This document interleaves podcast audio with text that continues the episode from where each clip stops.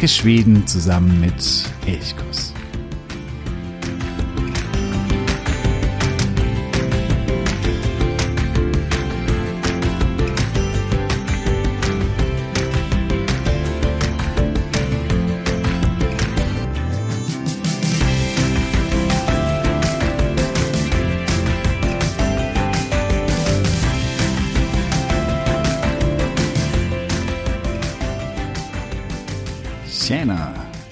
Herzlich willkommen zu einer weiteren Folge bei Elchkuss. Als ich damals ähm, aus Schweden wieder zurück nach Deutschland gezogen bin, nachdem ich ähm, in Schweden gearbeitet habe als Lehrer und ich mich auch äh, wirklich pudelwohl gefühlt habe, habe ich häufiger die Frage bekommen, und zwar mit so einer irritierten Miene auch, warum ziehst du denn wieder zurück nach Deutschland? so als wäre das einfach nicht vorstellbar und etwas völlig äh, Widernatürliches. Und diese Frage bekam ich nicht nur einmal gestellt, sondern eigentlich relativ häufig.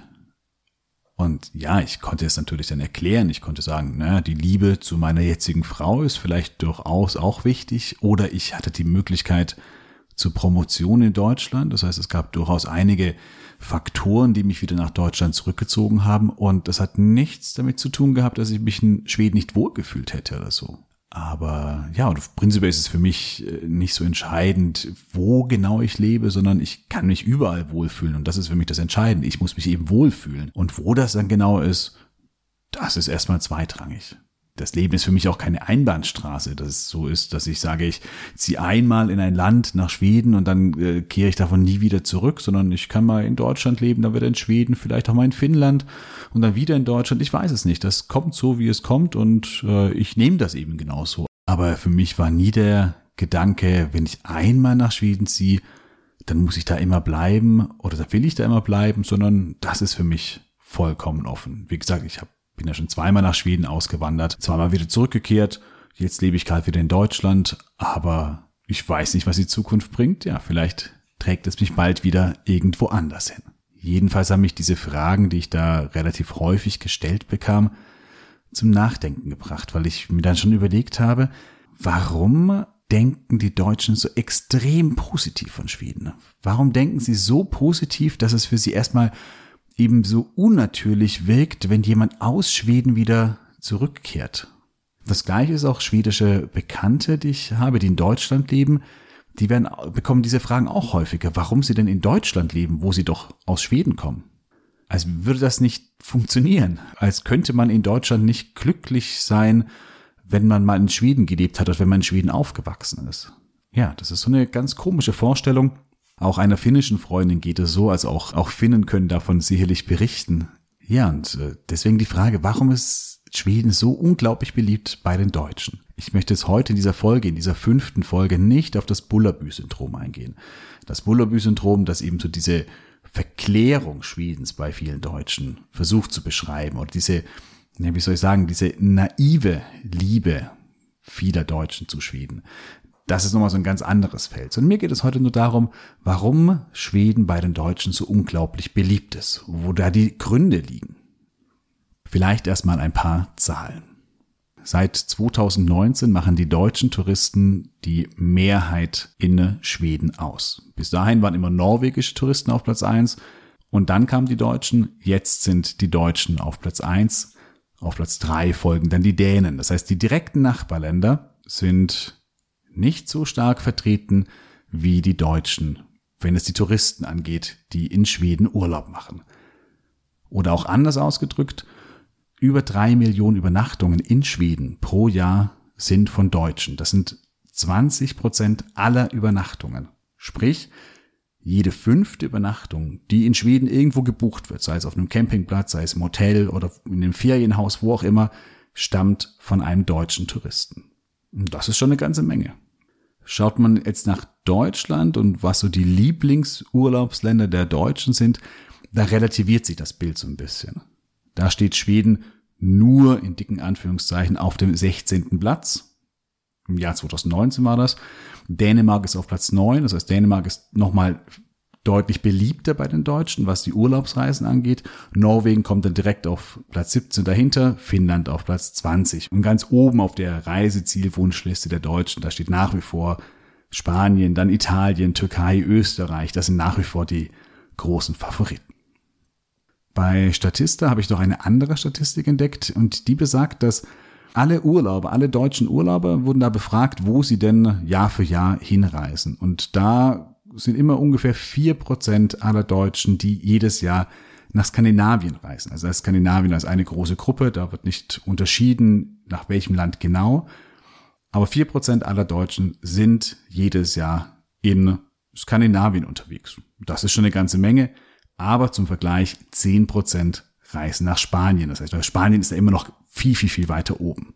Aber trotzdem, wir halten mal fest, viele Deutsche reisen nach Schweden und wenn man die schwedische Perspektive einnimmt, dann sind die deutschen Touristen eben die Nummer eins. Schweden ist aber nicht nur bei den Deutschen sehr beliebt, sondern Schweden hat weltweit ein unglaublich hohes Ansehen. Die Reputation des Landes ist sehr, sehr hoch. Das stellt auch jedes Jahr die Studie ähm, RepTrack des Reputation Institute fest. Dort werden unterschiedliche Faktoren untersucht, also wie die Gleichberechtigung äh, angesehen wird, wie die Politik hinsichtlich Umwelt, Nachhaltigkeit, aber auch Effektivität äh, betrachtet wird, in der Fragen zum Lebensstil eines Landes, zur Lebensqualität eines Landes und so weiter ähm, gestellt werden. Und hier belegt Schweden weltweit im Jahr 2018 und dann auch im Jahr 2019 Platz eins. Das heißt, das Ansehen keines anderen Landes weltweit ist höher als das von Schweden. Und das muss ja schon etwas sagen. Das heißt, irgendwas scheint Schweden richtig zu machen. Wenn man jetzt diese Statistik genauer anschaut, dann fällt fest, dass, ähm, dass es unterschiedliche Faktoren sind, die Schweden besonders nach oben ziehen. Das ist vor allem die Gleichberechtigung von Mann und Frau. Das ist die gesunde Wirtschaft, genauso wie auch eine gesunde Umwelt. Also viele Menschen sie glauben eben, dass in Schweden eine besonders gute, gesunde Umwelt oder Natur vorzufinden sei. Dann wird eine effektive Regierung genannt. Schließlich der Wohlfahrtsstaat. Da kann man noch diskutieren, wie viel von diesem Wohlfahrtsstaat denn überhaupt noch übrig ist. Aber es wird so genannt. Und der Lebensstil. Und ich glaube, der Lebensstil ist etwas, was sicherlich ein wichtiger Grund ist für die Beliebtheit nicht nur Schwedens, sondern Skandinaviens allgemein. Da ist natürlich Hücke zu nennen, kommt aus Dänemark und nicht aus Schweden, aber das ist in diesem Zusammenhang, glaube ich, gar nicht so entscheidend. Also dieses, es sich gemütlich zu machen, zu Hause sich äh, gemütlich einzurichten, gerne auch noch mit einem offenen Kaminfeuer, äh, der Kuscheldecke auf dem Sofa äh, und mal die Welt draußen auch Welt sein zu lassen, das ist äh, sicherlich etwas ganz eng verknüpft, eben auch Lagom. Lagom ist zwar nicht nur schwedisch, sondern gibt's in Norwegen genauso, aber wird eben ganz intensiv oder ganz direkt mit Schweden verknüpft. Bei Lagom geht es ja eher darum, da habe ich auch in der letzten Folge darüber gesprochen, ja, so die goldene Mitte zu finden, das richtige Maß zu finden, nicht die Extreme zu wählen, und das betrifft den persönlichen Lebensstil, aber auch politische Einstellungen, Diskussionen, Diskussionsverhalten, alles Mögliche. Lagom. Und diese beiden Dinge, Hücke und Lagom, die eben nicht nur so eine eigene Einstellung zu sich selbst und zur Umwelt beschreibt, sondern auch Auswirkungen auf die Art und Weise der Einrichtung, der Inneneinrichtung zum Beispiel hat. Das ist etwas, da spielt dann sicherlich auch Ikea mit rein, die auch eine sehr, sehr gute Marketingstrategie haben und diesen schwedischen oder skandinavischen Lebensstil oder Lifestyle, die auch irgendwie vermitteln und anpreisen. Das ist so sicherlich ein Grund, weshalb Schweden oder Skandinavien allgemein weltweit ein hohes Ansehen hat und irgendwie ja oft nachgeahmt wird auch oder versucht wird, dass es nachgeahmt wird. Dann wurde eben in dieser Studie auch der Wohlfahrtsstaat genannt der Wohlfahrtsstaat vor allen Dingen in den 60er und 70er Jahren des vergangenen Jahrhunderts aufgeblüht mit einer hohen Staatsquote. Das heißt, der Staat hat ähm, auch durchaus unternehmerisch gewirkt, hat sich um viele Bereiche gekümmert. Da fällt darunter, dass natürlich auch ähm, zum Beispiel Kindergarten- oder Kita-Angebote schon sehr frühzeitig massiv aufgebaut worden sind. Die Ganztagsschule, äh, wo quasi die Kinder den ganzen Tag über in staatlichen Einrichtungen sind. Der Staat kümmert sich um seine Bürger. Eine große soziale Absicherung, das heißt, man konnte nicht so durch das soziale Netz durchrutschen. Und dieser Wohlfahrtsstaat oder das Volk, wie es auch bezeichnet wird in Schweden, der hat vor allem in den 60er, 70er Jahren für eine große, eine hohe Reputation Schwedens gesorgt in der Welt und vor allen Dingen auch in Deutschland. Da war eben vor allem die Zeit der 68er, wo man eben auch solche andere Gesellschaftssysteme, die eben nicht sich nur kapitalistisch ausgerichtet haben, sondern die so einen Mittelweg gesucht haben zwischen Sozialismus und Kapitalismus. Da sind wir wieder bei Lagom, der Mittelweg, die genau richtige Mitte. Dieser Weg, der hier in Schweden vielleicht auch versucht wurde zu begehen, der hatte ein ganz großes, eine ganz große Ausstrahlung für viele. Wie viel da heute davon noch übrig ist, das ist eine andere Frage. Da werde ich sicher auch nochmal eine eigene Episode dazu machen, denn der Wohlfahrtsstaat, wie eben in den 60er, 70er Jahren, den gibt es so heute ganz sicher nicht mehr. Die Staatsquote ist nach wie vor hoch, das soziale Netz ist nach wie vor gut, aber er ist doch deutlich liberaler geworden als eben noch in den 70er Jahren. Aus dieser Zeit, diesen 70er Jahren vor allen Dingen, da stammen auch andere Dinge, die das Ansehen Schwedens nicht nur in Deutschland, aber vor allen Dingen auch in Deutschland massiv befördert haben. In dieser Zeit wurde Ikea groß und damit eben auch diese Form des Einrichtens. Nicht irgendwie opulent, sondern relativ einfach, aber gemütlich, praktisch, das ist IKEA. Und IKEA, wie ich es vorhin auch gesagt habe, befördert oder transportiert ja auch diese Idee des schwedischen Lebensstils oder der schwedischen Einrichtung. In dieser Zeit wurde auch ABBA groß, die eben in dieser Zeit auch vor allen Dingen nicht nur, aber vor allen Dingen auch in Deutschland mit ihrem ja fröhlichen bunten Pop die Menschen begeisterte und auf die Tanzflächen brachte. Und in dieser Zeit war Astrid Lindgren natürlich auch angesagt. Pippi Langstrumpf kam Ende der 40er Jahre auf den deutschen Markt und dann in den 50er, 60er, 70er Jahren bis in die frühe 80er Jahre mit Ronja Räubertochter. Da kamen all die anderen Kinder- und Jugendbücher von Astrid Lindgren auf den Markt und die haben natürlich vor allen Dingen Michel aus Lönneberger oder, in, oder im Schwedischen der Emil oder die Kinder aus Bullerbü, die haben natürlich auch dieses Bild, dieses Idealbild von Smallland mit roten Holzhäuschen, grünen Wiesen, blauen Seen, tiefen Wäldern geprägt. Wer in dieser Zeit aufgewachsen ist, also in den 60er, 70er Jahren oder auch noch in den 80er Jahren, der kam um Astrid Lindgren eigentlich nicht herum. Eine Kindheit ohne Astrid Lindgren war, war nicht möglich. Ich weiß es von mir selbst. Ich bin in den 1980er Jahren ähm, aufgewachsen, habe da meine Kindheit äh, verbracht und und es war vollkommen normal, dass man ja die Astrid Lindgren Bücher gelesen hat. Genauso wie vielleicht ja Michael Ende, der damals ähnlich populär war. Und die Bücher von Astrid Lindgren sind nach, nach wie vor vielleicht nicht mehr so populär wie damals in den 70er, 80er Jahren, aber nach wie vor unglaublich bekannt und die Kinder verschlingen nach wie vor die Geschichten rund um Pippi, ähm, Ronja, Michel und so weiter und so fort. Und heute ist Pettersson und Findus vielleicht so ein Fall. Jeder kennt Pettersson und Findus.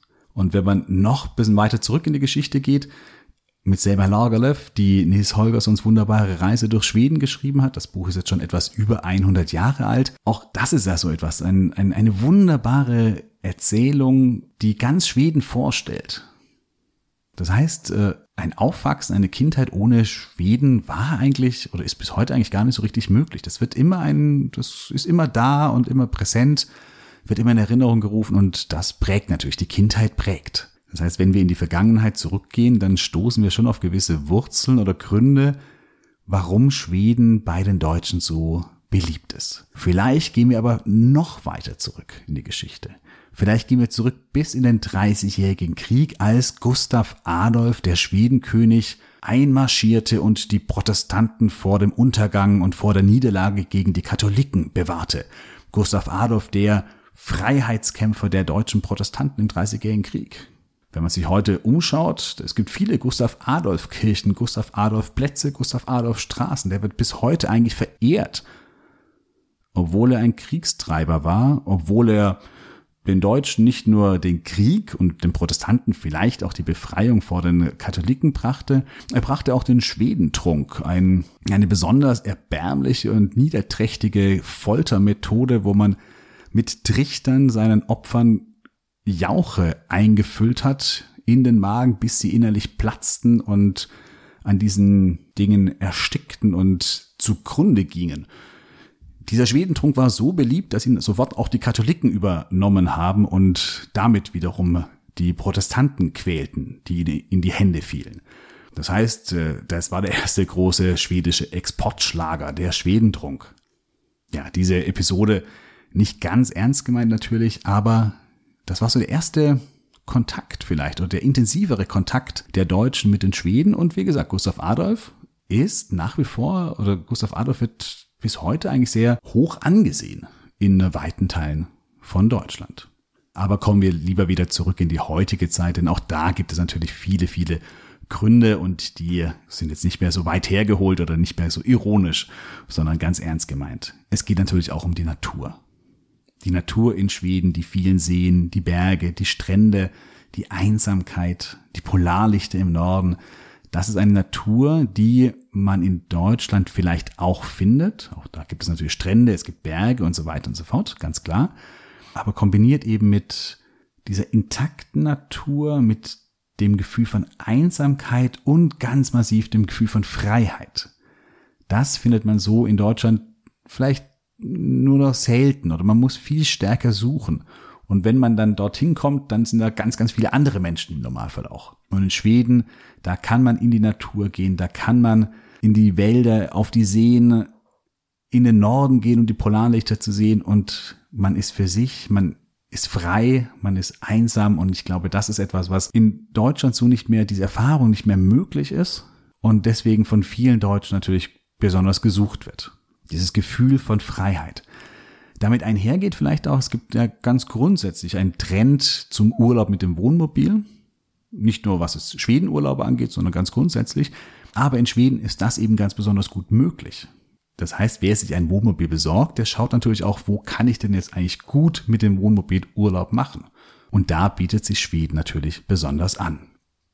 Nils John, der Deutschlandchef bei Visit Sweden, der sagt, ja, das ist alles richtig, auch die Natur ist nicht ganz, ganz wichtig, aber es sind vor allem die Schweden selbst, die die Deutschen so anziehen oder faszinieren. Der Schwede, wenn man jetzt mal so dieses pauschalisierende Urteil irgendwie gelten lassen. Der Schwede, der, der wird so als genuin, als auch informell, als echt angesehen. Dass es so echte Menschen sind, die nicht falsch sind, da wo nichts aufgesetzt ist. Und genau das würde die Deutschen irgendwie begeistern. Das sagt Nils John. Ebenfalls Visit Sweden sagt auch, dass die Deutschen sehr nach Abwechslung im Urlaub suchen.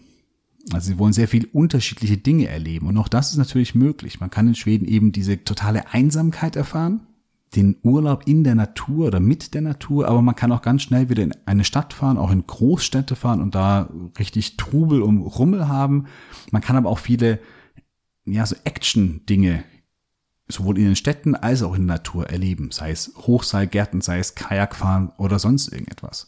Mountainbiken, Klettern, ich weiß nicht was. Gibt es ganz, ganz viele Möglichkeiten. Also man hat viele, viele Möglichkeiten für Abwechslung und dass das die Deutschen wohl, laut Visit Sweden, tendenziell mehr bevorzugen. Ja, damit haben wir viele Gründe gefunden, sowohl in der Vergangenheit als auch in der jetzigen Zeit. Hat viel mit den Menschen zu tun, aber natürlich auch ganz ganz viel mit der Natur. Und in der Natur, da gibt es noch mal ein Wesen und dieses Wesen hat es den Deutschen ganz besonders angetan und das ist der Elch. Der Elch ist eben auch so etwas. Der wird vor allen Dingen von den Deutschen irgendwie so, schon fast so ein bisschen vergöttert. Geht mir genauso. Ich liebe Elche. Sind so ein bisschen dusselig, aber trotzdem majestätisch. Und diese Kombination, die ist einfach, einfach faszinierend. Und auch da habe ich mich so ein bisschen auf die Suche gemacht. Warum ist der Elch denn vor allen Dingen bei den Deutschen so beliebt? In negativer Weise zeigt sich die Faszination der Deutschen für den Elch in den abmontierten Elch-Warnschildern, was nach wie vor einige machen, was natürlich überhaupt nicht gerne gesehen wird, weil es schlichtweg illegal ist und natürlich auch andere Menschen gefährdet. Denn äh, Unfälle mit dem Elch sind in Schweden durchaus, äh, kommen durchaus häufig vor und gehen häufig eben auch übel aus. Sowohl für den Elch als auch eben aber auch für den Menschen. Das heißt, die Schweden selbst sind nicht so begeistert, wenn sie gerade mit dem Auto unterwegs sind und einen Elch begegnen.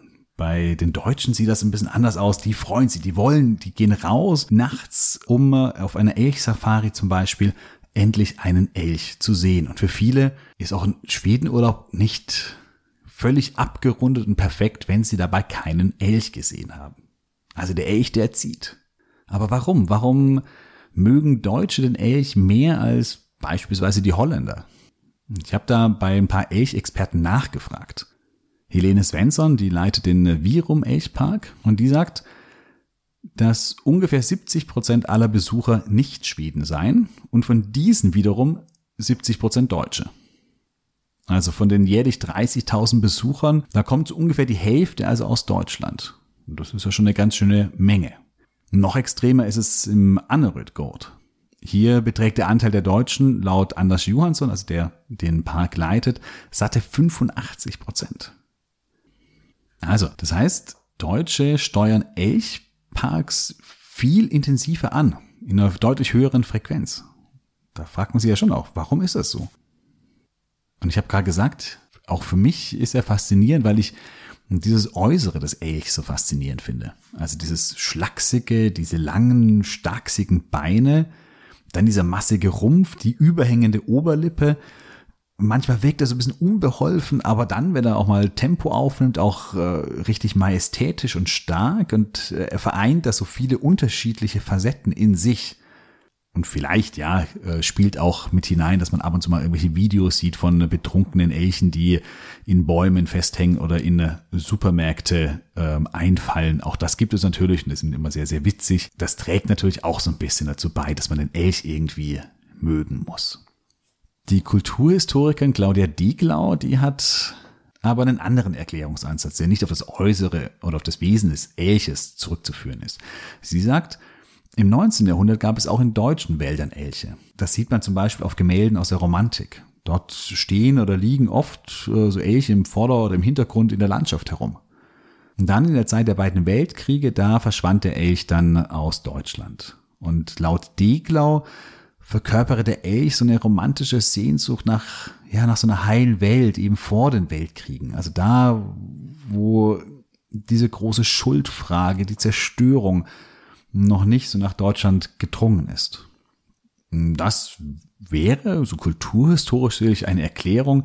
Helene Svensson vom Elchpark Virum hält dies aber eher für einen Mythos. Sie sagt schon, ja, es gibt in Deutschland keine Elche, aber sie sagt eben, das liegt dann nicht an einer Sehnsucht nach einer heilen Vergangenheit oder so, sondern eben einfach die Tatsache, dass es dort keine Elche gibt in Deutschland, die führt dazu, dass man die eben dann gerne in Schweden sehen möchte. Und anders als beim Bär, den es in Deutschland auch so gut wie nicht gibt, oder nur manchmal gibt, äh, ist der Elch eben deutlich leichter und auch schon in Südschweden anzutreffen. Für den Bären, da muss man schon weiter nach Norden fahren und man braucht noch viel, viel, viel mehr Glück, um einen Bären zu treffen, in der freien Natur zumindest, als ein Elch. Den kann man mit etwas Glück tatsächlich in der freien Wildbahn in Schweden eben sehen. Sie kann aber auch nicht erklären, warum es gerade die Deutschen sind, die so vernarrt in den Elch sind.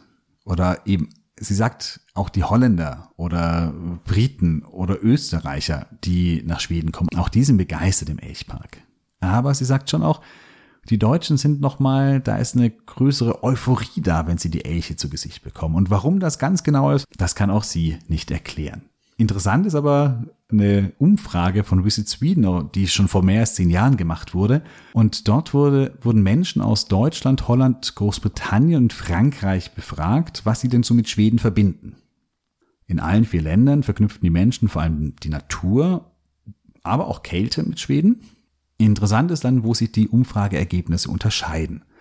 Briten dachten bei Schweden an teuer, Holländer an Friede und Freiheit, Franzosen verknüpften schöne Frauen und Blondinen mit Schweden und die Deutschen, klar, den Elch. Ja, also da sieht man durchaus, der Elch, der zieht in Deutschland, aber so abschließend konnten wir es nicht klären, warum es denn so ist. Ja, Schweden ist bei den Deutschen beliebt, das Land an sich, der Elch im Besonderen, aber wie sieht es jetzt andersherum aus? Mögen die Schweden auch Deutschland? Hier wie auch andersrum beschäftigen uns ganz viel mit Klischees. Auch Lorgom ist ein Stück weit ein Klischee. Der Wohlfahrtsstaat, der sich so um seine Bürger kümmert, ist mittlerweile ein Klischee. Die Astrid Lindgren-Welten von Bullerbü sind ein Klischee. Das heißt, wir haben bei dieser ganzen Debatte oder bei dieser Suche nach Gründen für die Liebe der Deutschen nach Schweden haben wir es mit ganz vielen Klischees zu tun. Andersherum ist es ganz genauso. Wenn man viele Schweden befragt, dann kommen erstmal die Klischees, als wenn man sie befragt, was sie denn von den Deutschen oder von Deutschland halten. Da kommt dann Autobahn überpünktlich, ein bisschen verstaubt, Humor hätten die Deutschen auch nicht. Das sind so die Dinge, die immer kommen. Wenn man da mal ein bisschen genauer nachfragt, wenn man ein bisschen ernster wird oder auch gerade die Schweden, die viel Kontakt mit Deutschen haben, sei es über die Arbeitsstätte, sei es, weil sie viel mit Touristen zu tun haben oder sonst irgendwie, dann äh, merkt man sehr schnell, da wird auch nicht an diesen Klischees festgehalten, sondern da wird deutlich positiver über die Deutschen gesprochen. Oftmals mit so einem Augenzwinkern, aber da kommen dann eben durchaus solche Sachen, dass äh, die Zuverlässigkeit gelobt wird. Oder viele, die schon in Deutschland Urlaub gemacht haben, die sagen, das Brot, die Bäckereien in Deutschland, die sind wunderbar. Das Bier wird natürlich auch geliebt. Oder die Vielfalt an deutschen Bier. Und ja, auch durchaus die Fähigkeit zum Humor. Das kommt manchen Schweden nur schwer über die Lippen, aber sie sagen doch, ja, eigentlich haben die schon auch Humor, die Deutschen. Das höre ich dann durchaus öfter mal. Sehr angesagt bei den Schweden ist vor allem Berlin. Berlin ist gilt als unglaublich hip. Ähm, viele, vor allem junge Schweden, reisen ganz gezielt nach Berlin, wollen dort die Stadt erleben, äh, tanzen gehen, feiern gehen. Auch die geschichtliche Facette von Berlin ähm, reizt viel. Und so holt Deutschland bei den beliebtesten Reisezielen der Schweden massiv auf. Und das liegt vor allen Dingen an Berlin. Da sind die Zahlen ganz besonders hoch. 2015 kletterte Deutschland als äh, bei den beliebtesten Reisezielen der Schweden sogar auf Platz zwei nach, klar, dem ewigen Top 1 Kandidaten Spanien. Spanien droht seit Jahren unangefochten auf Platz eins ist das beliebte Reiseziel der Schweden. Aber im Jahr 2015 kam Deutschland auf Platz zwei, 2018 immerhin noch auf Platz drei. Da kam dann Dänemark, hat sich wieder an äh, Deutschland vorbeigemogelt. Aber da sieht man, es sind durchaus viele Schweden, die auch nach Deutschland reisen. Das heißt, es ist gar nicht so, dass Deutschland so unbeliebt sei, wie man manchmal sagt. Das, also, das hört man ja häufiger, dass die Schweden irgendwie negativ denken würden über die Deutschen. Aber Deutschland als Reiseziel zumindest, das belegen die Zahlen, ist sehr beliebt. Interessant ist, dass zum Beispiel Thailand bei den Schweden an Beliebtheit massiv verliert. Woran das liegt, ist nicht so ganz klar. Thailand war lange Zeit vor allem für, für den Winterurlaub das große Reiseziel. Da ist man eben nach Thailand geflogen. Ob das dann vielleicht mit dem Tsunami 2005 zu tun hat, wo sehr, sehr viele Schweden auch unter den Opfern waren. Ob es vielleicht auch mit einem ökologischen Bewusstsein zu tun hat, dass man eben nicht mehr so sorgenfrei oder so befreit die Fernreise antritt. Das ist ein bisschen unklar, aber der Trend geht eher zu Urlaubsreisen auch innerhalb von Europa. Auch in, also dieser Trend ist in Schweden deutlich sichtbar und davon ja profitiert Deutschland und vielleicht auch das Bild, das viele Schweden dann von Deutschland und den Deutschen haben. Ja, so viel dazu. Mein Bild von Schweden ist nach wie vor ein sehr positives kein Klischeebild, das versuche ich immer zu vermeiden und ich versuche auch irgendwelche Verallgemeinerungen oder irgendwelche rosa-rote Brillenbilder zu vermeiden, aber insgesamt, klar, die Menschen dort, die Natur, aber auch die Städte, da kann man schon ein sehr, sehr, sehr positives Bild haben. Es gibt viele Gründe dafür. Mich würde jetzt interessieren, was sind die Bilder, die du von Schweden hast? Die dich an Schweden reizen, wo du sagst, was ist das, was, weshalb du Schweden liebst? Was sind deine positiven Bilder von diesem Land? Lass uns da gerne eine Mail zukommen, ähm, gerne auch über den Blog über elchkus.de oder über elchkus.elchkus.de. Eine kleine Mail und dann können wir das in späteren Folgen mit aufnehmen. Habe also auch nach wie vor ein schönes Bild von Schweden und ich hoffe, du bist bald wieder da und kannst wieder nach Schweden reisen. In diesem Sinne wünsche ich dir einen wunderschönen guten Tag. Hade so bra. Du. Wie hörst.